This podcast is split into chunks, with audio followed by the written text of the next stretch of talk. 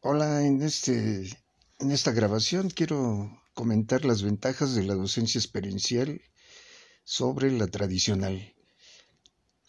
En los 70 hubo un deseo claro de expresar nuevas ideas porque antes era imposible hacerlo al interior de una sociedad autoritaria y moralina.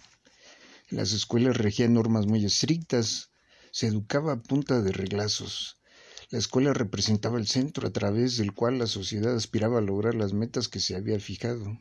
Aquí en México, pese a la ola liberadora mundial, en el sexenio peñista se impuso desde arriba y a rajatabla la estrategia de profesionalización del magisterio para elevar la calidad de la educación.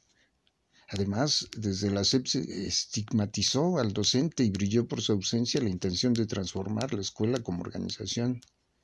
Si a esto agregamos que el contexto en que opera el sector educativo es nefasto, se puede entender por qué no se logró avanzar en el objetivo de elevar la calidad de la educación.